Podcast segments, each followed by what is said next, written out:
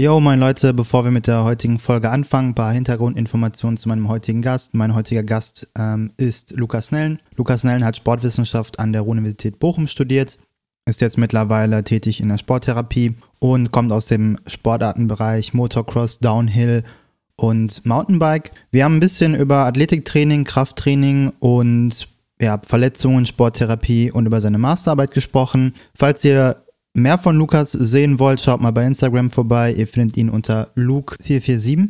Falls ihr Feedback für mich habt, mich findet ihr unter ad-kkl. Falls ihr uns unterstützen möchtet, mehr coolen Content rauszuhauen, schaut mal bei Patreon vorbei. Ihr findet uns da unter Random Max Out. Da könnt ihr uns ab einem Dollar unterstützen. Falls ihr auch noch auf einer Suche nach einer neuen coolen Handel seid, dann schaut mal bei Weightlifting House vorbei. Mit unserem Rabattcode Random Max Out kriegt ihr nochmal 10 Euro Rabatt. Auf geht's mit der Folge.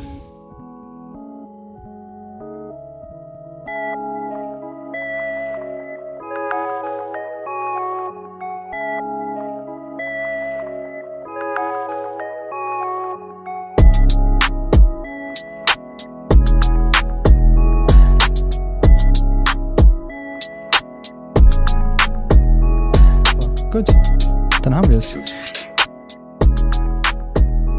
Fühlst du dich? Gut. Ich habe im Moment äh, viel Zeit, bedingt durch die durch die äh, Corona-Problematik. Ähm, ist im Moment äh, in meinem in meiner Arbeit, sage ich mal, ist da eingeschränkter Betrieb, wodurch ich einfach ähm, ein bisschen mehr Freizeit im Moment habe. Äh, ja. Ist natürlich ähm, schade, weil ich gerne arbeite, gerne auf meine Arbeit gehe, aber ähm, gut, ich mache das Beste draus, mache viel Sport dafür, bin viel draußen. Was machst du denn? Ich fahre äh, ja Mountainbike ah. und äh, kann jetzt dadurch natürlich, äh, weil es auf dem, beim Mountainbike äh, kann man natürlich auch alleine unterwegs sein, verstößt gegen irgendwie keine Vorschriften oder so. oder eben halt nur zu zweit, wie auch immer. Deshalb äh, bietet sich das an, ist ganz gut, man ist draußen und äh, ja, ich kann im Prinzip mein Training auf dem Fahrrad kann ich ganz normal durchführen. Das ist also kein Problem. Wie geht's dir an? Ja. Ja, ganz gut. Ich sitze gerade zu Hause. Es ist Donnerstag äh, 21.18 Uhr und 14 Sekunden, um in der Routine zu bleiben. Okay. Und ja, mir geht's ganz gut. Ich fühle mich gut, äh, keine Probleme. Die Uni hat wieder angefangen. Ich hatte ja jetzt auch schon ein, ein tolles Zoom-Online-Seminar, was ich Gott sei Dank nur alle zwei Wochen habe. Dementsprechend ist meine, mein, mein Stresslevel relativ niedrig. Also das heißt, ich muss irgendwie nichts machen. Ich muss eigentlich auch nur noch meine Masterarbeit schreiben, wie du weißt, äh, aber die ist ja momentan auf Glatteis. Leider, ja, alles super. Okay. Noch, noch was zu dieser, zu dieser Sportthematik. Da du ja eh auf dem Fahrrad bist, falls die Polizei kommt, kannst du auch einfach wegfahren. Ja, das, das, das. Die kommen dir nicht hinterher. Nee, nee. Also, das äh, kennen wir noch früher vom BMX fahren. Das ähm, krieg ich noch, krieg ich noch hin. So. Das kriegst du hin. Das, das Feuer ist noch in dir. Auf jeden Fall. Das hat man mal mit 15, 16 gelernt und dann kann man, seitdem kann man immer wieder von denen wegfahren. Ja. Nein, alles gut. Die sind eigentlich ziemlich entspannt. Solange man alleine unterwegs sind, äh, ist, also die waren auch letztens, sind die über, äh, habe ich einen Streifenwagen äh, gesehen, der über ja so befestigte äh, Wanderwege gefahren ist. Also die sind dann durchaus mhm. in der, im Wald und in der in den Parkanlagen sind die durchaus unterwegs, aber die sind eigentlich ja. das ist kein Problem. Ja. Ja, ich war auch letzte Mal äh, low-key auf dem Basketballplatz und habe halt ein paar Körbe geworfen und ich hatte auch so ein bisschen Angst, dass die Polizei kommt und mich dann äh, mit einer Strafe dann da äh, ja am, am Platz festhält. Da habe ich mir gedacht, dann renne ich einfach weg. Äh, und ein Kollege von mir hat erzählt, dass, dass das Wegrennen ja eigentlich gar nicht strafbar strafbar ist, außer die die catchen nicht. Aber ansonsten scheint scheint es ja nicht strafbar zu sein. Deswegen habe ich mir gedacht, ja komm, rennst einfach weg, falls die kommen. Ja, das ist aber ich meine, ne, wenn du solange du irgendwie alleine bist, dann ist das eigentlich ja. das ist kein Thema. Ja, eben. Ja, bevor wir, bevor wir damit anfangen, wer du eigentlich bist und was du machst, eine, eine klassische Frage, die ich in den letzten zwei Folgen gestellt hatte. Und zwar, was findest du besser, Magerquark oder Skier? Also, ich bin da, glaube ich, eher der Traditionsmensch. Also aus alter Pumper-Tradition. ähm, nee, ich würde sagen Magerquark. Ja. Ja. Ganz einfach. Nice. Magerquark. Ja, bin ich, bin ich ganz deiner Meinung. Ich hatte letzte Mal mit Daniel äh, eine, eine Diskussion darüber, die entbrannt ist und er war der Meinung, dass das Skier besser sei. Und dann habe ich ihm halt versucht, in einem Vortrag, in einem zwölfstündigen Vortrag zu erklären, dass das Skier einfach das Doppelte äh, kostet in Relation zum Markquark und theoretisch beide ja dieselben Nährstoffe oder die beide, dieselbe Nährstoffangabe haben, aber er wollte es vehement nicht annehmen, dass das Markquark auf jeden Fall das das das Königsnahrungsmittel des, des äh, Kraftsportlers ist. Ja, vor allen Dingen, wenn du auf einem Studentenbudget bist. Also dann Ja. immer Magerquark. Dann Magerquark Auf life. jeden Fall. Am besten von gut und günstig. Markenges Gut und günstig. Von Jahr, von Jahr, Von- von Jahr. Normal. Fünf, 500 Gramm. Ja, Ja, ja, sehe ich ganz genauso. Ja, äh, Lukas, Jo. ich hatte ja schon deinen Namen erwähnt. Jetzt vielleicht noch mal ein bisschen zu deinem Background. Äh, was, was machst du und äh, vor allem, was für eine Sportart machst du? Du bist ja nicht der klassische Gewichtheber. nee. Ähm, einfach vielleicht mal ein bisschen zu deinem Background in vielleicht so fünf bis sechs Sätzen. Genau, was mache ich überhaupt in dem Podcast? Also ich glaube, ähm, Ja, ich fange mal mit dem Studium an, weil das ist ja eigentlich unsere Schnittstelle. Ähm, yes. Da haben wir uns äh, kennengelernt. Ähm, ich habe auch an der Universität studiert. Zuerst klar den Bachelor. Also ich habe auch Sportwissenschaft studiert. Zuerst den Bachelor of Science gemacht mit dem Schwerpunkt Prävention und Rehabilitation. Und habe dann äh, direkt danach noch den äh, Master gemacht, dem Studienprofil Diagnostik und Intervention. So hieß es bis ich glaube, letztes Jahr oder so hieß es noch so. Dann wurde der Studiengang Mhm. geändert ähm, und äh, auf Englisch umgestellt, das, was du jetzt machst, ne? Mit, genau. ja. Und äh, ich bin ähm, letztes Jahr im Frühling bin ich dann in Bochum komplett fertig geworden und bin dann wieder zurück in meine Heimatstadt nach Düsseldorf gezogen. Das erstmal so der, äh, sag ich mal, akademische Background. Background. Ich habe neben dem Studium schon und dann jetzt auch danach habe ich äh, oder seit dem Studium fahre ich, sagen wir mal, leistungsorientiert Mountainbike. Fahr da War das erst seit dem Studium? ja, genau. Also ich habe erst äh, Krass. 2000, lass mich überlegen, 2013 habe ich ähm, komplett zum Downhill Mountainbike gewechselt. Ähm, vorher bin ich zehn Jahre, ja, zehn Jahre Motocross gefahren. Dort hauptsächlich die regionale Rennserie hier in NRW. Und ähm, weil das halt mit dem Umzug nach Bochum, Studium, Mehrkosten und so weiter, da war das einfach mit dem Fahrradfahren beziehungsweise mit dem Downhillfahren, war das die nächste Option, einiges an, sage ich mal, Skills auf dem Zweirad oder auch einfach an Fahrtechnik ähm, zu übernehmen. Ich sage immer, Downhill ist so ein bisschen der, der kleine Bruder vom Motocross. Mhm. Es gibt einige Schnittstellen, es ist aber doch noch unter, sehr, sehr unterschiedlich. Aber ähm, es war so das nächste, was ich machen konnte, was für mich noch, ähm, sag ich mal, auch neben dem Studium gut stemmbar war. Und habe dann 2013 gewechselt und fahre seit 2016 fahre ich ähm, hier, also die Rennen auf nationalem Niveau, also deutsche Meisterschaft. Ja. Ja, genau. Ja. Krass, das ist, es ist fast zu demselben Zeitpunkt, wo ich mit Gewichtheben angefangen habe. Das müsste auch so 2013, 2014 gewesen sein. Äh, ja, ge geil. Ach, Also, Das wusste ich zum Beispiel gar nicht. ich dachte, du fährst schon viel länger. Mhm. Ja, also äh, Fahrrad war ähm, Fahrradfahren war immer da, also in den ähm, Teenie-Jahren dann viel BMX und so in der Stadt, ähm, irgendwelche Street-Spots Mhm. gefahren, ähm, dann äh, mal ab und zu das Mountainbike, aber halt in der Form von äh, Rauf- und Runterfahren, so als Konditionstraining fürs Motocross benutzt. Das also irgendwie ist man da immer auf Zweirädern, war ich da immer unterwegs. Aber ähm, Ja, ja. da war halt die Hauptsportart, ähm, sag ich mal, zehn Jahre lang ähm, war Motocross und äh, Fahrrad war dann nur so nebenher und dann ähm, habe ich, wie gesagt, 2013 dann den Ja. kompletten Wechsel gemacht. Aber es ist interessant, ich wusste gar nicht, dass du auch erst so relativ spät eingestiegen bist. Ja, ja, schon relativ spät, halt einfach auch, weil es, wo ich herkam, halt nie sowas wie Gewichtheben gab. Ja, Und wenn ich halt irgendwann vom, vom normalen Krafttraining ähm, dann transferiert zum Gewichtheben, weil ich es halt cooler fand. Genau. Aber, aber sag mal, wie, wie bist du zum, zum Motocross gekommen? Weil das ist ja schon ziemlich exotische Sportart und was macht man beim Motocross eigentlich?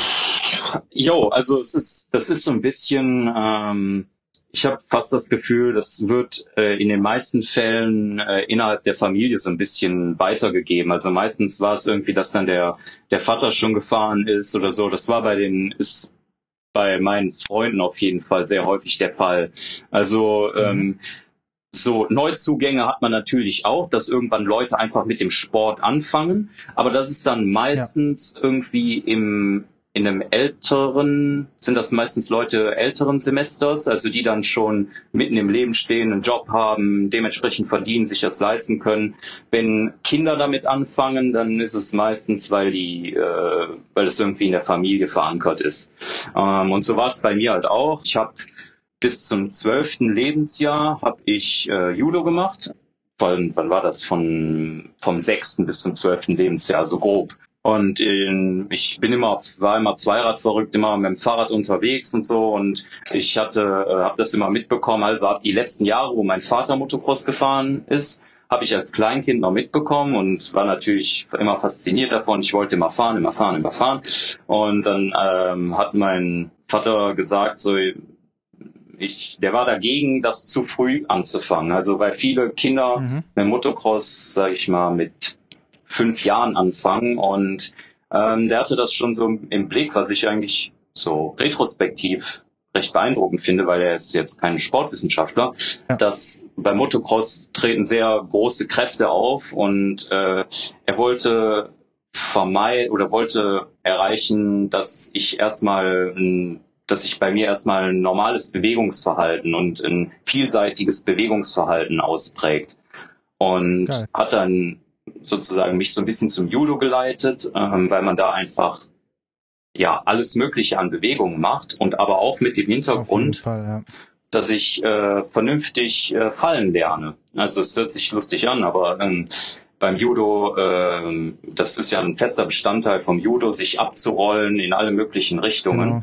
Und das hatte der immer so als Fallschule und so. Genau, und der hat das immer im äh, als Sicherheitsaspekt so im Hinterkopf und äh, wollte, dass, äh, dass ich das erstmal vernünftig lerne und irgendwie da ein, ein äh, ja, vernünftiges Bewegungsverhalten ähm, sich bei mir ausbildet. Und dann war es so, dass ich dann, ähm, dass wir gesagt haben, okay, wenn du die, ähm, er hat gesagt, als ich dann in die weiterführende Schule also auf die weiterführende Schule ging. Da hat man ja am Anfang fünfte, sechste ähm, sozusagen diese, diese Probejahre gehabt und äh, hat gesagt, wenn du da konstant äh, gute Noten bringst, dann äh, fangen wir an damit.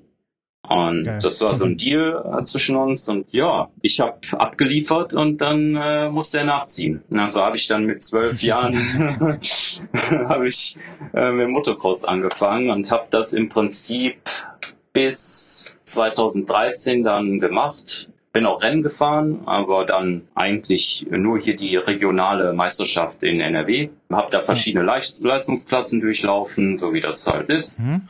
Und äh, habe das gemacht bis äh, 2013. Das war mein ja, erstes Jahr im Bachelorstudium.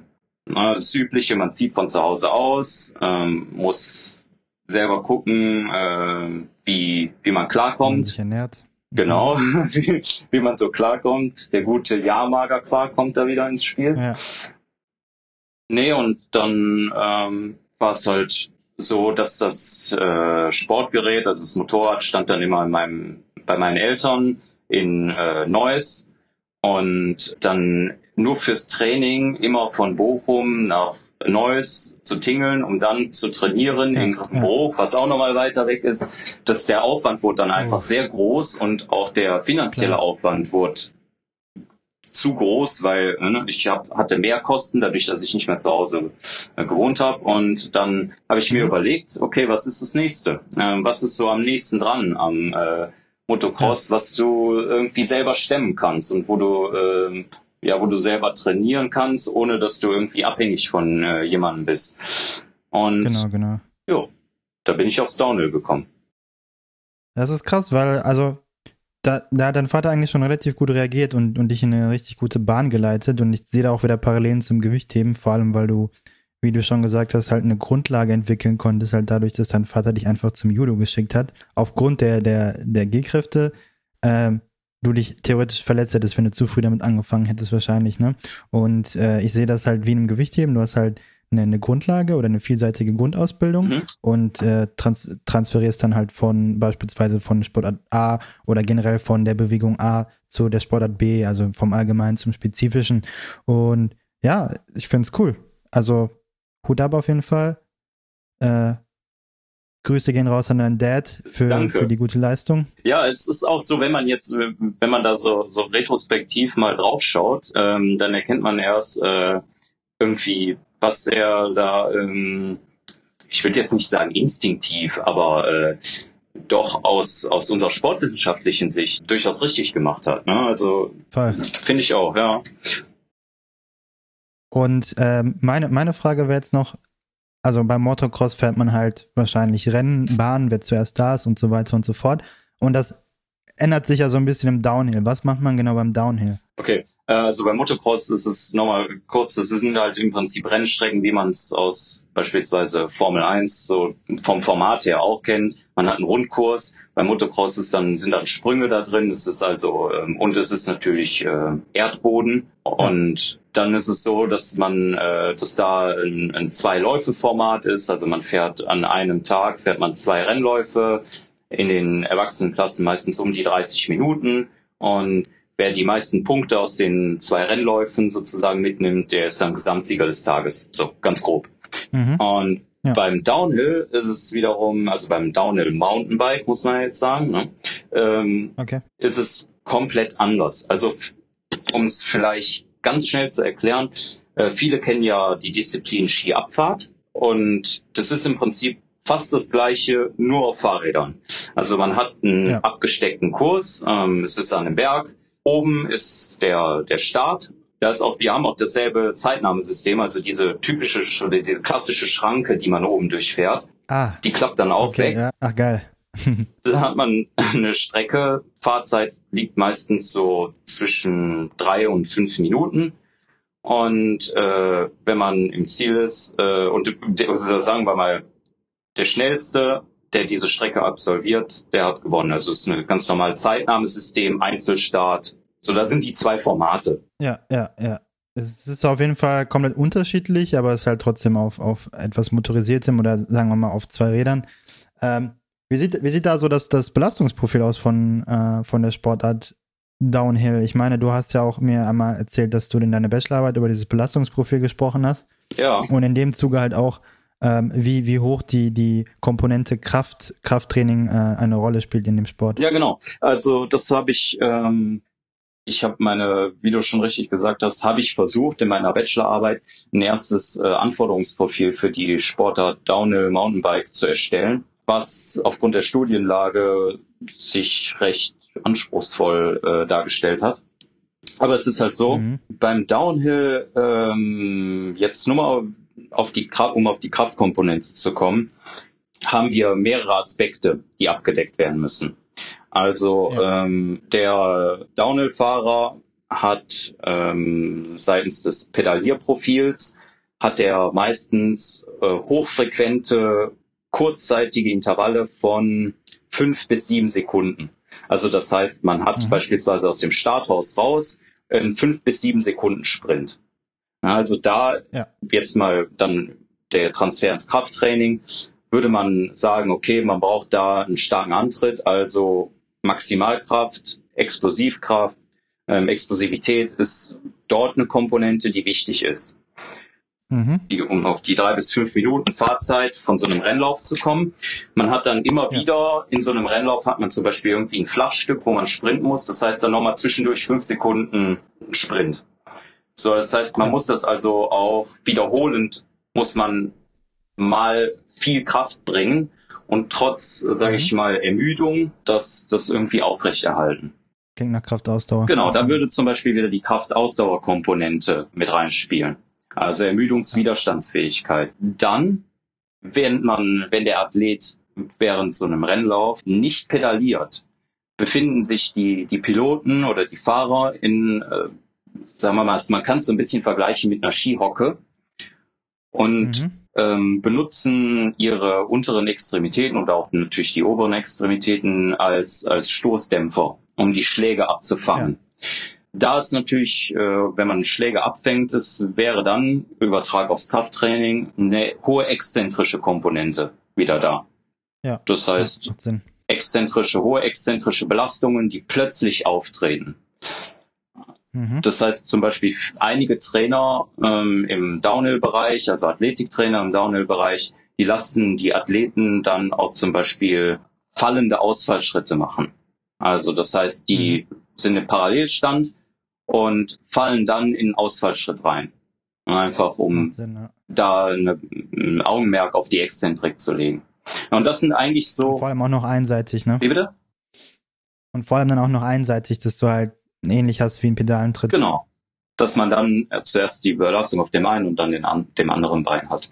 Und das sind eigentlich ja. so die drei großen Komponenten, die beim Downhill ähm, fürs beim Downhill und Krafttraining meiner Meinung nach wichtig sind. Also wenn du jetzt reine ja. Kraft, Beinkraft, Armkraft sagst, Maximalkraft, Schnellkraft, Kraftausdauer und dann halt nochmal ein Augenmerk auf die exzentrische Komponente.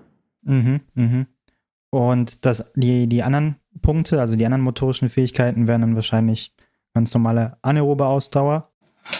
Also dann, in den, um in den Ausdauerbereich äh, mal zu wechseln, ähm, da haben wir auch eine Mischform. Das ist ähnlich. Also mhm.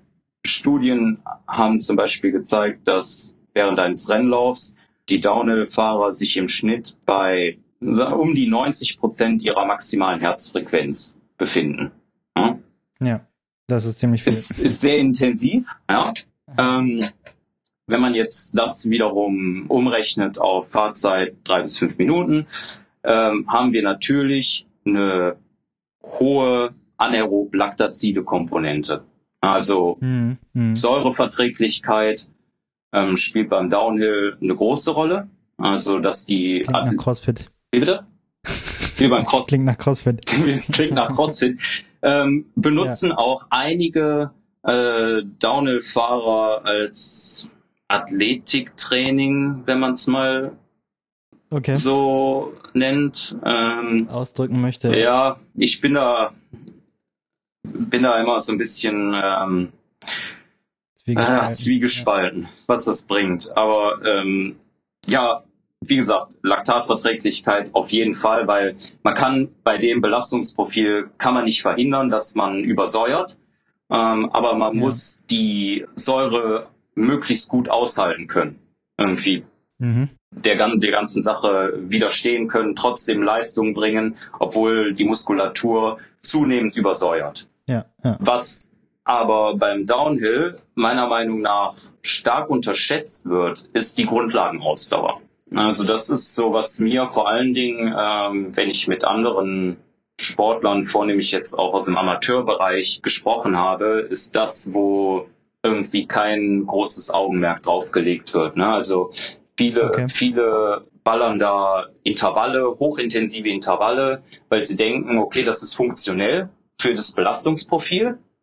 Ja, also mhm. CrossFit zum Beispiel machen einige, weil es halt auch intensiv ist, ähm, um, weil sie denken, okay, CrossFit tut weh, Downhill tut weh, das passt vom, vom, vom Belastungsprofil äh, oder fürs Training. Das ist das Beste, was ich dafür machen könnte. Ja. Lassen aber die ähm, Grundlage oft außer Acht. Mhm hatte ich zum Beispiel auch ein Gespräch mit äh, einem Bekannten von mir, der auch äh, Downhill fährt, hatte mich angesprochen. Ich hab, äh, hatte das Problem, dass im Rennlauf, also er hatte sich seine Herzfrequenzprofile angeschaut und hat das, hat das Problem, dass im Rennlauf äh, seine Herzfrequenz nach, sage ich mal, 30 Sekunden Fahrzeit äh, schon absolut am Max war und die auch nicht runterging und sich da der hatte immer das Gefühl, er würde, äh, er würde absolut dem Drehzahlbegrenzer arbeiten, die ganze Zeit. Ja, und ja. Äh, wenn man so hohe Herzfrequenzen hat, irgendwann, wenn man natürlich absolut im, in seinem, an seinem Limit arbeitet, dann leiden andere Sachen wie Koordination und Konzentration. Ja, ja, also die Genauigkeit klar, wird schlechter. Und dann habe ich ihn mal so gefragt, ja, was machst du denn so an, an Training nebenher? Und äh, da kam dann CrossFit. Und was machst du denn so an Ausdauertraining? Ja, ich mache äh, hochintensive Intervalle.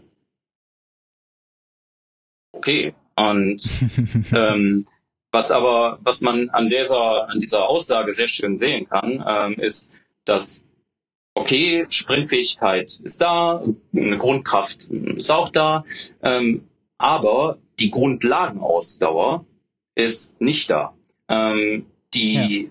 Weil man hat ja festgestellt, wenn, man jetzt beispielsweise Grundlagenausdauer trainiert in niedrigen Frequenzen, also Grundlagenausdauer 1, vielleicht auch mal 2, aber auch viel Recom und GA1, ne, also ja. äh, sage ich mal, äh, aktive Erholung und die unterste Grundlagenausdauer. Ähm, mhm.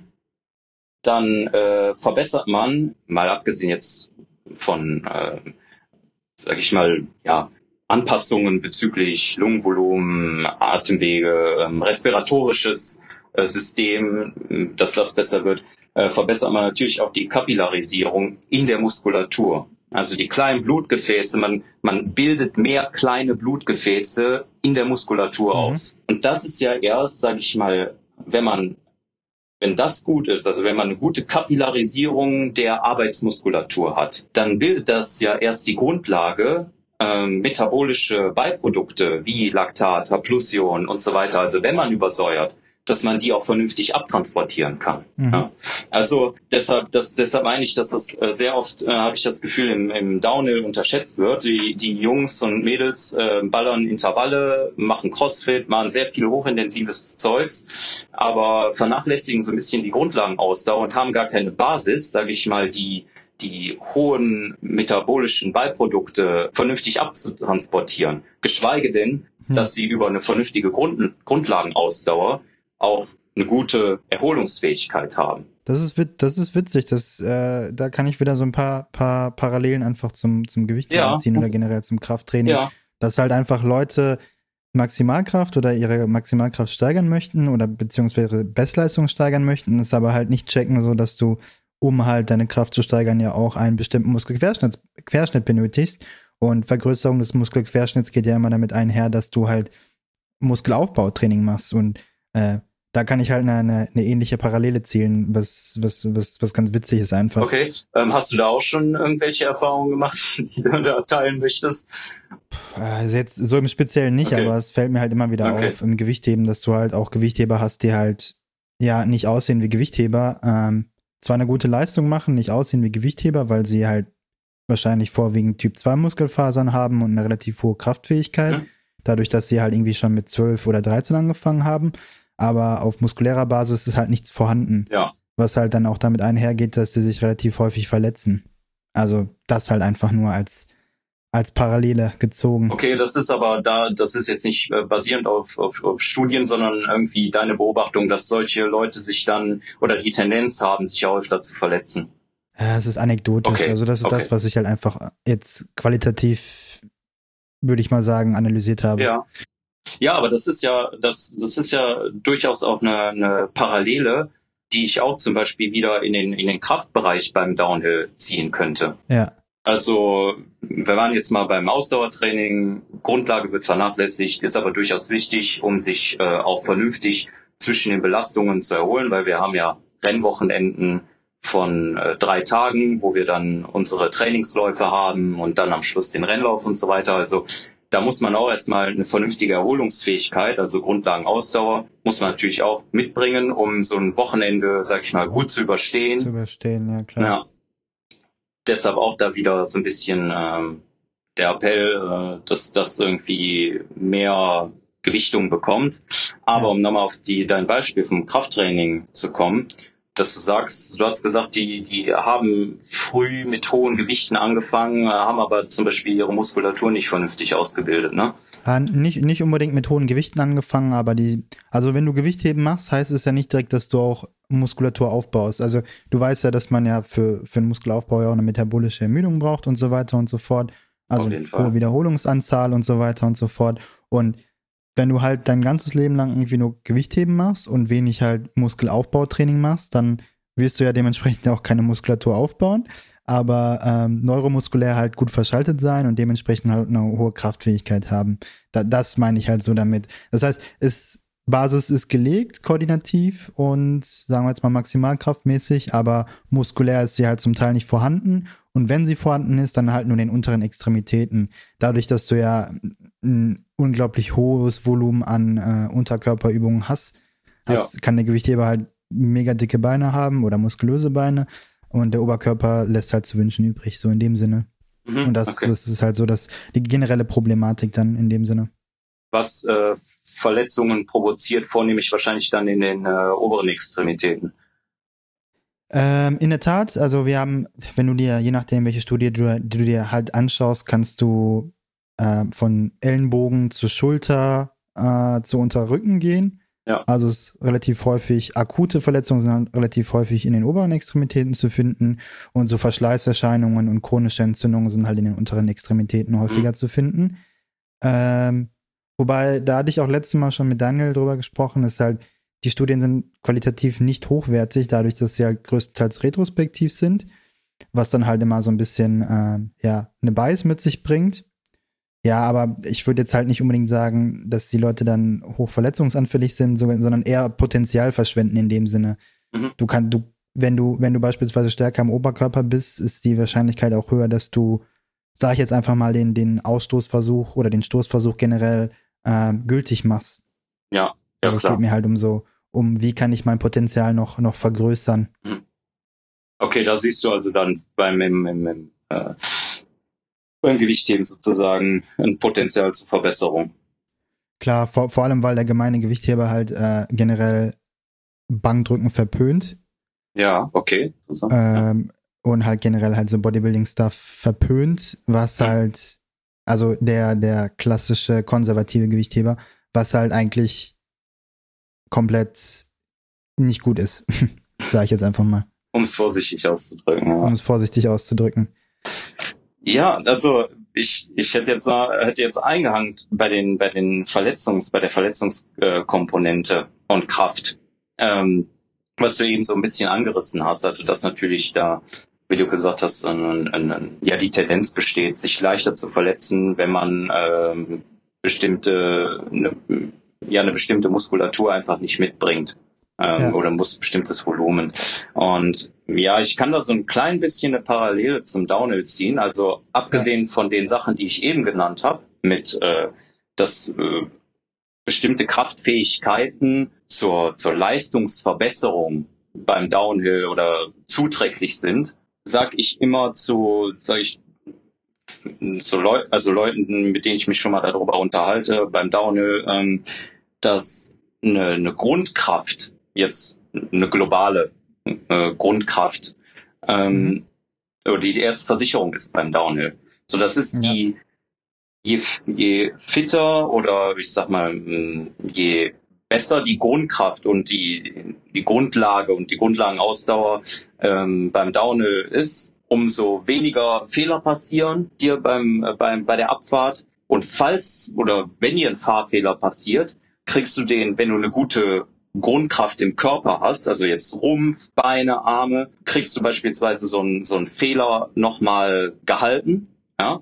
Mhm, ja. Und selbst wenn es dann mal zu einem Sturz kommen sollte, ist natürlich eine, eine gut ausgeprägte Muskulatur, sag ich mal, äh, auch nicht schlecht, weil es ist halt das, was den die die Strukturen, egal ob passive Strukturen, ob es jetzt Knochen, ob es jetzt äh, Sehnen, ob es Bänder sind, das ist das, ja, was das Ganze am besten noch schützt, würde ich sagen. Ja, und, und ähm, also erstmal, ja klar, du hast vollkommen recht, Muskulatur ist die beste Versicherung.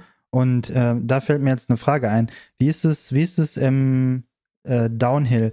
Wird da Krafttraining als, als Leistungsreserve angesehen oder sagen die Leute oder die Athletiktrainer primär, ja, wir machen Athletiktraining verletzungsprophylaktisch, weil in vielen Sportarten weiß ich halt, dass die Athletiktrainer Krafttraining so durchführen, dass es halt verletzungsprophylaktisch ist und weniger leistungssteigernd. Natürlich, du hast immer eine leistungssteigernde Komponente, aber dein, dein, dein primärer Gedankengang ist, okay, ich mache das, damit die irgendwie eine Verletzungsprophylaxe haben. Hm. Ich ähm, habe das Gefühl, also wenn ich das so beobachte bei vielen Athletiktrainern in, in, in meinem Bereich, dass das sich so ein bisschen aufsplittet. Also die, sie machen sowohl Inhalte im Athletiktraining, die jetzt wirklich auf die, auf die Kraftfähigkeiten ähm, bezogen sind, ähm, die ich eben genannt habe, also um eine Leistungsverbesserung äh, zu erzielen. Ähm, und dann, ich nenne das immer Trockentraining, machen sie aber auch Inhalte, die wirklich Verletzungsprophylaxe sind ne? oder um Disbalancen von vorigen Verletzungen wieder in den Griff zu kriegen. Also dass mhm. bei uns Verletzungen an der Tagesordnung sind, das ist normal, aber das splitten die so ein bisschen auf. Also okay. ähm, machen sowohl Inhalte mit dem einen Ziel, aber als auch Inhalte mit dem mit dem anderen Ziel. Also cool. ja. was immer so Profil, äh, Verletzungsprophylaxe ist, will ich jetzt mal ganz grob an diesen, die Rumpfübungen, ne? die klassischen, äh, das Trainieren des, des Rumpfs, das ist so ein bisschen, was die, was die oft dann als, äh, als Basis sehen, weil ja. es einen einfach stabiler auf dem Fahrrad macht. So. Ja. Man kann G-Kräften besser entgegenwirken, wenn man äh, einen stabilen, eine stabile Rumpfmuskulatur hat. Ne? Macht Sinn, ja. Und wie sieht dann so ein ja, so ein Krafttraining im, im Downhill aus? Ähm, verwendet ihr die normalen Standardübungen, Kniebeugen, Kreuzheben, Bankdrücken? Seid ihr da eher spezifischer? Wie geht ihr da vor? Also das würde mich mal interessieren. Aber da geht die, ähm, da geht, sage ich mal, die, die Trainerphilosophie ähm, sehr weit auseinander. Also man sieht da alles Mögliche an Ansätzen. Es wird natürlich, es wird gerne mit freien Gewichten gearbeitet. Das ist, äh, was ich so beobachten konnte. Mhm. Die klassischen Kraftübungen, Kreuzheben, Kniebeugen, Bankdrücken als sozusagen zur Steigerung der, der, der Kraftfähigkeit und dann oft so funktionelle Übungen in Anführungszeichen nenne ich das immer. ja, es ist also das ist Fun funktionell. ja, das ist immer also man, man ja, ich sieht, weiß, was du meinst. Man, man weiß, sieht da meinst, viele, viele skurrile Sachen, aber auch durchaus ja. natürlich Sachen, wo man jetzt sagen würde, ah, okay, äh, das macht schon Sinn, wenn man weiß, ähm, wie, jetzt aus eigener Erfahrung auch, wie äh, Kräfte beim Fahren auf den Körper wirken, beispielsweise irgendwelche Stabilitätsübungen für den Rumpfbereich. Also da sind die, die Trainer oft sehr kreativ ähm, was nicht schlecht sein muss. Und äh, wenn man weiß, wie da äh, Kräfte wirken, ähm, dann, dann die ziehen das, versuchen das oft zu übertragen, ne? Dann was ja, so, ja. was so Ja, vielleicht, vielleicht einfach nur mal als äh, Einwurf funktionell im Sinne von Downhill. Nicht funktionell im Sinne von allgemein, sondern im Sinne von Downhill. Downhill. Genau. Ja. Dann, dann macht das Ganze auch Sinn, aber ich tue mich da mal mit dem Begriff funktionell immer ein bisschen, bisschen. Ja, das ist auch, äh, ja, tue ich mich auch schwer. Vor allen Dingen, vor allen Dingen sehe ich da immer ein Problem, wenn, ähm, sage ich mal, aus dem, aus dem sportwissenschaftlichen Sinn oder aus dem sportwissenschaftlichen Hintergrund äh, wir unterscheiden äh, sehr abgegrenzt Trainingsbereiche. Also Ausdauer ist Ausdauer, Kraft ist Kraft, Koordination ist Koordination. Ähm, und um einen, sag ich mal, einen spezifischen Reiz in den jeweiligen Bereichen zu setzen, äh, sollte man die Übungen in den Bereichen auch entsprechend schwierig gestalten oder anspruchsvoll, ja. wie auch immer. Mhm. Und ich sehe immer, ich kriege dann immer so ein Cringe, wenn ich äh, sehe, wie äh, Trainer versuchen, beispielsweise eine Übung, die eigentlich aus dem Kraftbereich kommt, mit Koordination gleichzeitig zu machen. Okay. Da, das ist dann, das ist dann so, wo ich mm, so ein bisschen cringe. Weißt oh, du, was ich meine? Ja, ja. Ja, klar, weil, natürlich. Weil, und dann, dann erzählen mir immer Leute, ah, das ist so, ist so top und es ist äh, so funktionell. Da haben wir, haben wir es wieder, in Anführungszeichen. Ja. Aber ja. Ähm, wenn man ehrlich ist, die Leute kriegen weder mit diesen komischen Mischübungen kriegen die weder einen äh, Reiz, einen vernünftigen Reiz im, im koordinativen Sinne, noch kriegen die einen Reiz, jetzt sag ich mal, im, im, im Kraftbereich. Ja, ja also, im Endeffekt Spezifität Rules einfach. Es Spe ist halt Spezifität Rules, genau, das passt ja, sehr ja. gut zusammen. Also das ist, äh, wo ich schon mal gern ein Problem oder wo ich schon mal öfters Probleme sehe, dass da einfach irgendwie so ein, so ein Kuddelmuddel äh, gemacht wird und irgendwie das einfach durcheinander gemischt wird und sag ich mal, die, die ähm, spezifische Reitsetzung da so ein bisschen außer Acht gelassen wird. Ja, ja. Das heißt, ähm, es, die Philosophie ist halt je nachdem, welchen Athletiktrainer du nimmst, unterschiedlich. Auf Aber wie sieht beispielsweise, wie sieht, wie sieht euer Training aus? Also macht ihr Kniebeuge, ähm, dann, keine Ahnung, Bankdrücken. Also einfach mal nur so als Beispiel, was, was macht ihr? Und macht ihr beispielsweise auch Gewichtheben? Ist Gewichtheben auch ein, oder Gewichtheberübung auch ein Teil davon, was ihr macht? Jetzt, ich könnte kann jetzt nur auf, äh, auf meine, aus meiner Erfahrung sprechen. Ja, also, kannst du ähm, einfach mal so ein Beispiel geben? Ich mache zum Beispiel, bei mir ist es so, dass ich ähm, ganz klassische Übungen aus dem Kraft-3-Kampf mache, also Kreuzheben, Bankdrücken, gut, Kniebeuge, Backsquat ähm, habe ich äh, zum Beispiel länger nicht gemacht, weil ich da immer ein bisschen mit äh, Knieproblemen zu tun hatte, aber dann zum ja. Beispiel für mich funktionieren ganz gut Ausfallschritte mit Langhandel. Ja. Also ja, Das, das funktioniert zum Beispiel ganz gut. Das mache ich dann. Der, gemein, der, der gemeine Powerlifter wird jetzt kommen und sagen, wie kannst du nur die Kniebeuge aus deinem Plan streichen? Ja, genau. Die, die, Leute, ja. die, Leute checken halt, die Leute checken halt nicht, dass du nicht unbedingt eine Kniebeuge brauchst, um stark in den Beinen zu werden. Nochmal äh, als kurzer Rant. Okay, Finde ich gut. Du kannst weitermachen. Finde ich, finde ich gut. Äh, Hänge ich mich auch direkt auf. Ähm, zumal, äh, sag ich mal, der, der Ausfallschritt mit Langhantel auch noch eher einbeinig oder eine einbeinige Komponente hat. Und mhm. ähm, ich da so ein bisschen äh, den, den ähm, bei beim beim Radfahren ist es auch, dass man ja ja, es ist nicht äh, zu mir hat mal ein äh, Kadertrainer von den BMXern gesagt, dass es auch ein einbeinige Sportart ist, äh, weil man halt immer nur abwechselnd mit einem Bein tritt, in Anführungszeichen. Aber für mich ist es einfach mit den Ausfallschritten, es funktioniert besser. Ist hm, hm. so. Ja klar, du hast ein aktives und ein passives Bein halt, ne? Genau. Das ist ja wie beim Fahrradfahren. Aktive Bein tritt rein, passives Bein ist halt zieht nach, würde ich jetzt einfach mal sagen, aus meiner nicht, äh, ja. aus meiner Laiensicht. Äh, kann man so gerade im, im Downhill-Bereich kann man es mal so grob stehen lassen. Das passt ja. schon. Ja. ähm, ja, bei den bei den bei den Rennradfahrern, die äh, machen aus dem Pedalieren äh, wird da eine Wissenschaft gemacht, aber die haben ja aus fahren ja nur auf der Straße, also ja. ist wieder was anderes. Ähm, nee, aber zum Beispiel das, das wären zum Beispiel so drei wichtige Grundkraftübungen für mich. Und dann ist es so, dass ich dann auch noch die, die oberen Extremitäten, oder ich teile meine, mein Krafttraining so ein bisschen in ziehende und drückende Bewegungen auf. Und ja. äh, das gilt dann halt auch für den Oberkörper. Aber wenn zum Beispiel wenn bei mir Kraft auf dem Plan steht, dann wird auch Kraft gemacht. Und dann ähm, mache ich jetzt nicht irgendwie balancieren auf dem Petsy-Ball und dabei irgendwas mit einer Kurzhandel, äh, mit einer Kurzhandel rumfuchteln oder so. Hm, hm, Sondern hm. dann kon konzentriere ich mich darauf, ein jeweiliges Ziel im Krafttraining ähm, zu erreichen oder mein, mein äh, sage ich mal, in der Phase, in der ich mich gerade befinde, ähm, dort dran zu arbeiten. Und dann koordinativ ist dann eine andere Session in der ja. Woche.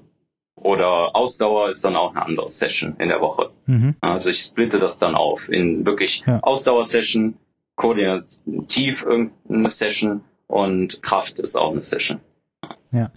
Ja, also theoretisch machst du, machst du nichts anderes als die anderen auch. Du nutzt halt die ganz normalen Krafttrainingsübungen ja. und guckst halt, dass du spezifisch für deine Übungen das rausfilterst, was, was brauchbar ist und guckst dann, dass du in dem Trainingsbereich dann trainierst, wie jeder andere auch. Ähm, meine, meine Frage wäre jetzt noch an dich gewesen, wie ist deine Erfahrung mit unkonventionellen Trainingsmethoden? Also, ähm, ich weiß nicht, ob du das kennst, das Exzentrikrad ähm, oder beispielsweise Katsu, aka Blood Flow Restriction Training. Äh, du hast ja auch deine Masterarbeit drüber geschrieben. Äh, wie ist deine Meinung zu diesen unkonventionellen Trainingsmethoden und hast du sie benutzt und würdest du sie benutzen für das Athletiktraining? Ähm, zu dem ähm, dem Gerät, was du als erstes gesagt hast, dieses exzentrische Rad, wo man das, da kann man auch Kniebeugen und so dran machen. Ne? Also das Genau, da wird man genau. irgendwie eingehangen und dann äh, wird da die exzentrische Phase verstärkt belastet oder so, ne? Genau, vielleicht nochmal Ja. vielleicht noch mal ganz kurz für die Zuschauer. Es ist halt, äh, ich weiß gar nicht, wie es heißt. Es gibt, glaube ich, tausend Marken davon. Äh, Ja. Ich nenne es einfach exzentrisches Rad. Du äh, stehst halt auf einer Plattform, da ist ein Rad dran, da ist ein Seil dran und dann wird das ähm, aufgrund von ja, dem Widerstand, den du gegenleistest, äh, das Seil wieder sozusagen eingerollt äh, mit der Kraft, die du, mit der du gezogen hast und dadurch wird halt exzentrische Phase betont und das kannst du dann halt, ja, innerhalb eines Satzes mehrmals machen. Je nachdem, wie stark du dann an dem Seil ziehst, äh, wird wird sich auch wieder runterziehen. Also es ist in, äh, das ist das exzentrische Rad in a nutshell. Äh, Fände ich ja. interessant, genau. ähm, das als Tool mal in Betracht zu ziehen. Habe ich leider, ähm, muss ich ganz ehrlich sagen, äh, keine Erfahrungen mitgemacht, weil ähm, das einfach mir bisher nicht zur Verfügung stand. So. Mhm. Ich kann aber durchaus mal genau zu dem Thema Katsu äh, was sagen. Jo. Genau, da hast du schon richtig äh, angeschnitten, dass ich da meine ähm, Masterarbeit drüber geschrieben habe, über das Thema. Oder wir haben mit dem Katsu-Gerät gearbeitet. Vielleicht erzählst du auch nochmal ganz kurz, was, was Katsu oder Blood Flow Restriction Training ist. Ja, klar. die es nicht wissen. Ähm, also es ist im Prinzip so, dass man ähm, an den Extremitäten rumpfnah, also beispielsweise jetzt bei den Armen, am Oberarm äh, achselnah eine, eine pneumatische Manschette anlegt. Die ist dann äh, über Schläuche mit einem kleinen Computer verbunden. Und ähm, diese Manschetten, die können halt aufgepumpt werden. Man kann die äh, natürlich auch entsprechend festziehen. Und über diesen Druck über diesen Anlagedruck und über den Aufpumpdruck wird sozusagen das Blutflussmuster in die äh, Extremitäten beeinflusst. Also das heißt, vornehmlich wird der venöse Rückstrom gestört, was bewirkt, dass sich in den Extremitäten wie so ein, kann man sagen, so ein Staueffekt einstellt, wodurch der Muskel letztendlich schlechter mit äh, Sauerstoff versorgt wird und es zu höheren ja, Laktatwerten, weil der, der, um beispielsweise dann eine, eine Bewegung aufrechtzuerhalten, äh, muss der Muskel ja Energie haben, setzt dann auf die anaerob laktazide Energiebereitstellung, da wird mehr Laktat produziert, man hat so eine Anhäufung von diesen metabolischen Beiprodukten, wenn man dann diese äh, Manschetten löst, fließen die in den Blutstrom ein. Und man äh, vermutet, dass dieses, dieser metabolische Stress und dieser metabolische Reiz, der dabei bei diesem Training vorkommt, dass der ähm, dann in der Kette zu einer vermehrten Ausschüttung von ähm, ja, Wachstumshormonen führt. Ja, Muskelaufbau. Genau, und darüber dann ein, ein Muskelwachstum erzielt wird. Also nicht über den, die externe Last und den externen Reiz, sondern über den metabolischen Reiz. Ja, das ist so kurz, hoffentlich. Hast du ja noch gut, hast du ja noch gut behalten im Kopf. Gerade so, ne? Auf jeden Fall.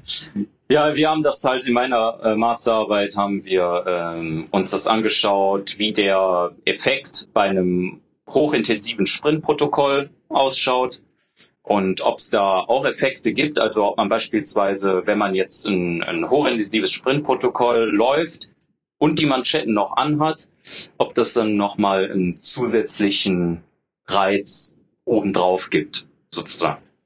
Und da konnten wir aber keine äh, si- signifikanten Ergebnisse mh, verzeichnen, was auch retrospektiv ein bisschen äh, Sinn macht, weil äh, wenn der Körper auf 100 Prozent läuft, woher dann nochmal, was weiß ich, 20 Prozent mehr nehmen, wenn man schon stoffwechselmäßig absolut äh, anaerob Laktazid auf, auf höchstem Niveau läuft, dann werden so Manschetten oder wird der Effekt der Manschetten da nicht mehr riesig sein. Weil wahrscheinlich auch der Muskeldruck einfach viel zu hoch ist, wenn du maximal sprintest. Ist eine Richtig? Vermutung. Ist eine Vermutung äh, von uns, ähm, dass da der, der Druck innerhalb der Muskulatur so groß ist, dass sich das, dass es der, dass die Manschette da nicht viel Hm. mehr oben draufsetzen kann. Ja. Ähm, was aber durchaus interessant ist, dass bei niedrigen Intensitäten sowohl im Ausdauerbereich als auch im Kraftbereich, also wenn man mit wenig Gewicht arbeitet oder wenn man zum Beispiel ein G-Training macht, es signifikant höhere einen signifikant höheren äh, metabolischen Reiz gab, als wenn man die gleiche Übung ohne die Manschetten macht oder die gleiche Aktivität ja. ohne die Manschetten. Was mich mhm. wieder zu deiner ursprünglichen Frage bringt, ob äh, das fürs Training was bringen könnte. Ich sehe den Einsatz also, Ja? Warte, warte kurz. Du hast meine Frage nicht richtig verstanden. Okay, ob es so. generell was fürs Training bringt, ist, ist klar. Also da, ja. da habe ich auch, okay. spricht auch nichts gegen. Aber bringt es was für beispielsweise euer Training? Also, also BFR oder Blood Flow Restriction, da gibt es ja genug Studien, die halt gezeigt haben, dass ja. halt ein Blood Flow Restriction Training denselben Effekt hat wie ein Hypertrophie-Training.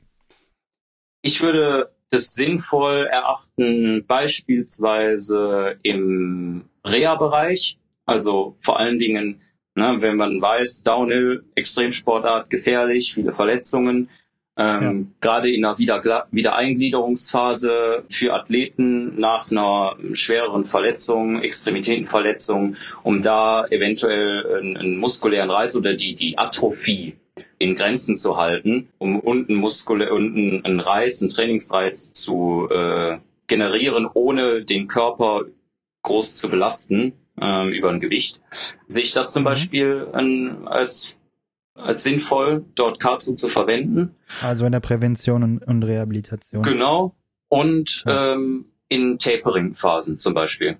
Also wenn man jetzt irgendwie eine Wettkampfphase hat und beispielsweise in der Woche vorher nur noch leichte Einheiten macht, dort dann auch mit Katsu zu arbeiten, um ja einen entsprechenden ähm, Reiz zu kreieren, der aber nicht zu den üblichen mechanischen Verletzungen führt, äh, die jetzt bei einem normalen Krafttraining äh, vorkommen. Mhm. Also da Tapering und äh, Rehabilitation.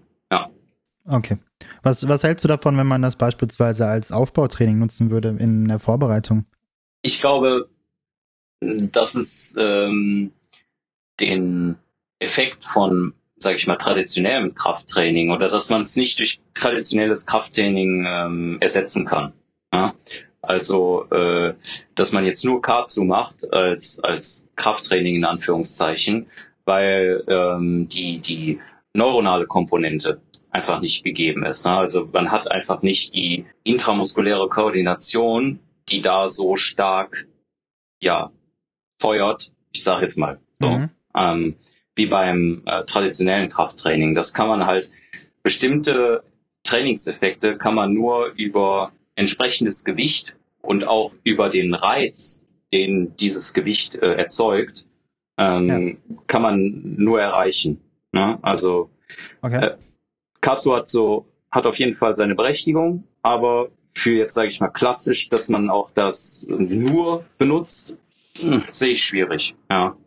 Okay. Wie siehst du das? Ähm, ja, also ich habe mir da zwei Gedanken jetzt so gemacht. Eigentlich meinte ich, dass man, also wenn man, wenn man BFR nutzt, dass man es beispielsweise auch periodisiert im Sinne von, okay, wir haben beispielsweise Hypertrophie-Block, wir haben einen IK-Block und wir haben einen Ausprägungsblock, also ja. IK, intramuskuläre Koordination. Ja. Ähm, und dass man dann halt beispielsweise in diesem Muskelaufbaublock halt auf K zusetzt, um halt Ressourcen schon zu arbeiten. Mhm. Und dass man dann halt im IK und im Ausprägung dann halt nochmal schaut, dass man vielleicht im IK nochmal was mit der Handel macht und dann in der Ausprägung vielleicht dann nochmal auf K zusetzt, je nachdem. Und ähm, ja, also wie gesagt, ich bin da immer sehr skeptisch bei Handeltraining, äh, generell im Athletiktraining und würde halt sagen, so, ja, warum, warum die Ressourcen so stark aufbrauchen mit Handeltraining, wenn wir es halt auch irgendwie anders machen können. Mhm. Und ich würde halt behaupten, dass man das halt einer, einerseits so machen kann, wie ich es gerade gesagt habe, also periodisieren, oder halt einfach mal schaut und wirklich mal Katsu über eine ganze Saison mal ausprobiert und schaut, wie es, wie es sich verhält. Weil ich denke, die meisten Leute brauchen halt gar nicht so viel Kraft- oder Handeltraining ähm, und könnten theoretisch viel mehr, viel mehr äh, Zeit mit der eigentlichen Sportart verbringen, wenn man halt dieses Handeltraining oder generell dieses Krafttraining, äh, dieses herkömmliche Krafttraining auf das, auf das Mindeste reduziert. Das sind so meine, meine zwei Ansichtspunkte. Also würdest du beispielsweise, weil jetzt dein Gedanke, die, die Hypertrophie komplett über Katsu abzudecken und dann äh, nur die, die IK oder bei der IK dann auch beispielsweise die externe Last mit reinzubringen. Genau, genau. Oder halt mal äh, ganz wild sein und dann äh, wirklich mal Katsu über ja so eine so eine ganze Saison einfach mal nutzen und schauen, wie es wie es funktioniert. Natürlich, man sollte jetzt also die meisten verstehen das immer mal falsch. Nicht nur Katsu, sondern auch beispielsweise sowas, was du gesagt hast, Stabi-Übungen, vielleicht auch nochmal ein paar spezifische Kraftübungen auf dem Bike. Kann ja, gibt's ja wahrscheinlich auch irgendwelche Methoden, die man anwenden könnte. Da wäre es also, eher, da, ja, da, da wäre es zum Beispiel eher, dass man da irgendwie gezielt mal Sprint, Sprints macht oder sowas, aber. Genau, genau. Ja. Weil du brauchst ja, also auf dem Bike brauchst du ja theoretisch, ja, du brauchst eine Maximalkraft, aber die Maximalkraft deckelt sich nach oben hin. Das heißt, du brauchst ja nicht wie ein Powerlifter musst du ja keine 300 Kilo heben, sondern du brauchst ja nur so viel Kraft, wie es notwendig ist, um dein Fahrrad äh, zu beschleunigen. Weißt du, was ich meine? Und das ja. deckelt sich ja irgendwann. Und, und über das hinaus brauchst du ja eigentlich nichts mehr. Das heißt, wenn ich diese, wenn ich diesen Kraftwert erreicht habe, dann theoretisch müsste ich, müsste ich dann sagen, okay, ich höre jetzt damit auf und mache was anderes. Natürlich, es gibt viele Leute, die auch Spaß daran haben und diese mentale Komponente ist halt auch ein Teil von, von, von Sport generell und vom Athletiktraining. Aber wenn man mal ganz nüchtern sich das, sich das mal anschaut und das analysiert, dann würde ich halt sagen, wir reduzieren das auf das Mindeste.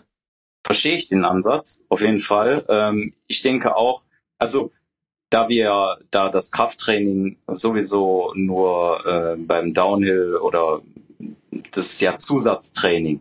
Es ist ja nicht die Zielsportart. Also ne, ja, ja. das ist schon richtig. Allerdings sage ich mal, wenn jetzt durch eine sehr gute Kraftfähigkeit, das ist jetzt nicht, äh, das ist das, ich will das nicht so darstellen, als ob's das, äh, als ob das die Lösung ist, weil das ist es ja nicht, weil wir so viele Komponenten beim Downhill haben. Aber beispielsweise, ja, wenn wir jetzt einen sehr sehr starken Athleten haben, ja, der in den Sprintstücken jetzt konstant, was weiß ich, 300 Watt mehr schafft als ein anderer Athlet, mhm. dadurch, dass der sehr kräftig ist, ja, dann ist das auf jeden Fall ein Vorteil. Und deshalb ist das okay. halt, kann, kann man das, finde ich, nicht so sagen, dass man ähm, irgendwie einen Wert hat, den man erreichen muss, um sich auf dem Fahrrad irgendwie zu zu, zu halten, in Anführungszeichen, ja. sondern auch da ist, sage ich mal, äh, die, die, die Kraft durchaus eine Komponente, die zu einer Leistungsverbesserung jetzt, sage ich mal, auf der Uhr letztendlich führen kann. Ja. Okay. Mal abgesehen, es ist jetzt nur ein Baustein. Aber, aber ich, kann, ich, kann mir, ich kann mir nicht vorstellen, dass die, dass die, dass die äh, wenn die Kraft ansteigt, dass halt auch dementsprechend die Fahrleistung exponentiell ansteigt. Ich glaube, also kann ich mir, das kann ich mir ja, irgendwie nicht vorstellen, das dass wenn ich, wenn, wenn du jemanden hast, der, der wirklich sehr, sehr stark ist, dass der mehr auf dem Pfad bringen kann, als jemand, der, ja, sag ich mal, weniger, weniger hat, aber ja, dafür irgendwas anderes besser. Ja, genau. Das, also, also, weißt du, was ich meine? Also es ist halt wieder das Wort, das wir auch letztes Mal benutzt haben, war multifaktoriell. Auf jeden das Fall. Also ich weiß nicht, wie sich das Szenario verhalten würde, wenn du zwei identische hättest ähm, und dir dann die Kraftwerte anschauen würdest und dann wäre es halt wahrscheinlich klar, dass der, der mehr Kraft hat, dementsprechend besser ist. Aber so ist es ja in Realtime oder in, in, in der realen Welt ja nicht. Und deswegen finde ich das schwer, mal so, so, so eine Aussage zu treffen. Ich verstehe dich komplett und äh, das das ist schon das, der, der, der richtige Pfad, den du da eingeschlagen hast. Also ja. multifaktoriell. Ähm, die Kraft ist, so wie wir das auch schon früher, vorher rausgefiltert haben, ist beim Downhill ein Baustein. Ja? ja Dann klar. haben wir noch ähm, haben wir noch die Ausdauerkomponente, Sprintfähigkeit, Ausdauer und so weiter. Und dann haben wir aber auch einfach die, sag ich mal, die Fähigkeit, das Sportgerät in dem Gelände zu bewegen. Mhm, also äh, da Sportliche Technik und Koordination genau, dann dementsprechend. Ne? Fahr Fahrtechnik. Koordination, Auge für Linie ist auch was, was ein riesiger Baustein ist, also für die mhm. entsprechende Spur, Spurenwahl. Wir haben so viele Bausteine, aber wenn wir uns jetzt, wenn ich die, sag ich mal, die Top 5 der des World Cups anschaue, dann hat sich das ja. in den letzten Jahren immer mehr dazu entwickelt, dass die äh, Leute, die da ganz vorne sind, auch extrem athletisch geworden sind. Ja? Mhm. Also früher war das immer so ein bisschen oder vor noch man könnte jetzt sagen, so Anfang der 2000 oder Ende der Nullerjahre, ja, mhm. war es immer noch so, dass Downhiller oft eher so schmal, mh, also man hatte immer wieder, man hatte natürlich immer verschiedene Körpertypen, logisch, aber da waren auch viele Fahrer dabei, die vieles wettgemacht haben durch ihre Fahrtechnik, durch ihre Skills auf dem Fahrrad, um es mal so zu sagen. Ja. Und das ist äh, heute reicht es alleine nicht mehr. Ne? Also das, mhm. die Leute, die äh, jahrelang von ihrem Talent oder von ihren von ihren Fahrfähigkeiten auf dem Fahrrad gezehrt haben und äh, vor sechs Jahren oder was noch gute Leistung gebracht haben, ähm, die sieht man heute nicht mehr an der Spitze, weil die Leute, die ganz vorne sind, die haben alles haben sowohl das, das Auge für die Spur, die haben die Fahrtechnik, aber die haben auch beispielsweise, was das bedingt sich auch immer so ein bisschen, die haben die Kraft und die Ausdauerleistungsfähigkeit, um eventuell auch bestimmte schnellere, kraftraubendere Spuren während eines Rennlaufs zu wählen. Weißt du? Mhm. Die können dann die hm. kürzere Linie wählen, die vielleicht kraftraubender ist, weil die verblockter ist, weil größere Steine und so weiter im Weg liegen. Aber die können das halten, nehmen den kürzesten Weg, können das krafttechnisch, ausdauermäßig, können die das halten und äh, ziehen da einfach durch, weil sie ja. weil sie kräftig und weil sie ausdauernd sind.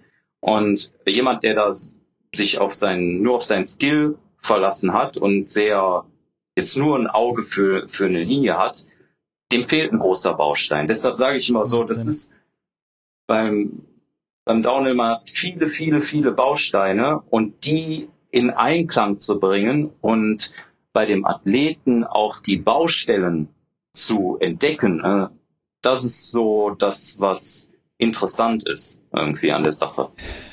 Ja, klingt, klingt auf jeden Fall sehr, sehr anspruchsvoll. Ähm, also da scheint noch mehr hinter zu sein, als man, als man oberflächlich vermutet. Auf jeden Fall. Und ja, ja, also ja. Scheint auf jeden Fall kein einfacher Sport zu sein, sagen wir es mal so. Auf gar keinen Fall. Und es ist auch schwierig, da ähm, jetzt so ganz spontan ähm, das, das äh, rüberzubringen, wie, wie komplex ja. das äh, eigentlich ist. Das ist eine schwierige ich glaub, Sache. Das würde, das würde wahrscheinlich noch äh, heißen, dass wir noch mal weitere fünf Stunden hier sitzen und das darüber reden. Äh, würde das heißen, ja. Das will, das will ich den Leuten nicht zumuten. und deswegen würde ich auch, würde ich auch mal so langsam zum Ende kommen. Wir sprechen schon seit einer Stunde. Das ist krass. Das ist, äh, habe ich am Anfang gar nicht erwartet. Ähm, aber bevor wir, bevor wir äh, Schluss machen, Lukas, würde ich noch ganz gerne wissen, äh, was ist deine Lieblingsübung? Theoretisch machen wir es halt immer so, ähm, was ist deine Lieblingsübung im Gewichtheben? Aber jetzt einfach mal nochmal, um das halt auf das Athletiktraining zu münzen. Was ist deine Lieblingsübung im Athletiktraining? Kreuzheben. Kreuzheben. Warum? Macht Bock. bist du da, bist du am besten im Kreuzheben? Also ist das deine, äh, deine stärkste Übung? Ähm, ich würde sagen, im Verhältnis zu den anderen Übungen, zu den anderen Kraftübungen, die ich mache, äh, bin ich da am besten und sehe da auch, habe ich da ähm, über die, die Winterpause jetzt die besten Fortschritte gemacht. Und äh, habe da wirklich irgendwie bei mir einen, einen Fortschritt festgestellt, den ich jetzt der mich so ein bisschen mhm. persönlich, wo, wo ich jetzt nicht gedacht hätte, dass das, dass das so funktioniert, so gut.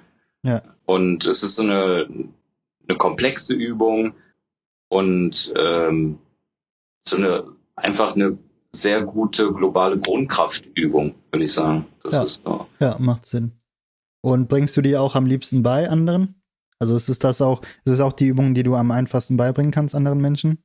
Mm, ich würde sagen, dass ich das, ah, ja, doch, kann man sagen, ja. Also ich würde sagen, dass ich das ganz gut ähm, rüberbringen kann, weil ich es auch ganz gerne bei mir im Job im Reha-Bereich ähm, ab, abgeändert, aber doch dort auch einsetze, ja. Ja, das ist, das ist ganz witzig. Also je nachdem, wen du halt hast und was der gerne für eine Übung macht, äh, findet man auch immer meistens heraus, dass derjenige auch die Übung am besten vermitteln kann und auch am meisten irgendwie daran Spaß hat, die zu vermitteln. Also es zieht sich echt so bei jedem durch. Das ist immer ganz witzig zu sehen. Ja, es ist halt ne, ne, logisch, dass dann irgendwie eine Affinität da ist und dann ja, äh, ähm, ist da eine, eine persönliche Begeisterung, schwingt da mit und dann kann man das zum Beispiel auch im, in der orthopädischen Rehabilitation, kann man das dann auch beispielsweise in einer, in einer vereinfachten Form äh, Oma X oder Opa Y äh, beibringen und es hilft denen zum Beispiel dann mal irgendwann wieder einen Kasten Wasser aus dem Kofferraum zu heben. Jetzt mal ganz, ja, ja. ganz platt gesagt. Aber äh, so eben halt runtergebrochen verwende ich das auch ganz gerne in, in, äh, in meiner Arbeit oder in meinem Beruf. Ja. Schön. Ja, ja.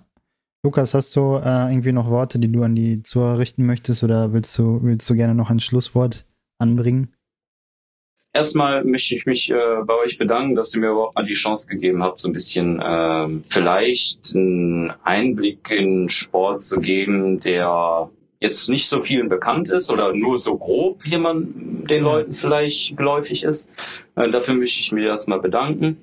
Ähm, ich hoffe, ich konnte einen kleinen, kleinen Überblick liefern und äh, ja, es hat irgendwie Spaß gemacht, mal ähm, darüber zu reden und äh, auch da mal ähm, so eine Brücke zu schlagen zwischen Krafttraining und wo findet das in einer anderen Sportart statt. Ja. Lukas, wo findet man dich äh, oder wie findet man dich bei Instagram? Bei Instagram findet man mich unter Luke447, also L-U-K und dann 447. Ganz einfach. Cool, ja. So. Gut, Leute, ähm, falls ihr Lukas cool fandet, lasst ihm ein Follow da oder ein Like. Ähm, Lukas, ich danke dir vielmals für das Gespräch. Es war sehr interessant. Äh, wir haben uns wieder ein bisschen off-topic verrannt. Äh, fand ich aber trotzdem cool. Ja, ich würde sagen, ich wünsche dir einen schönen Abend. Danke. Dir auch, Anna. Mach's gut. Jo, ciao. ciao.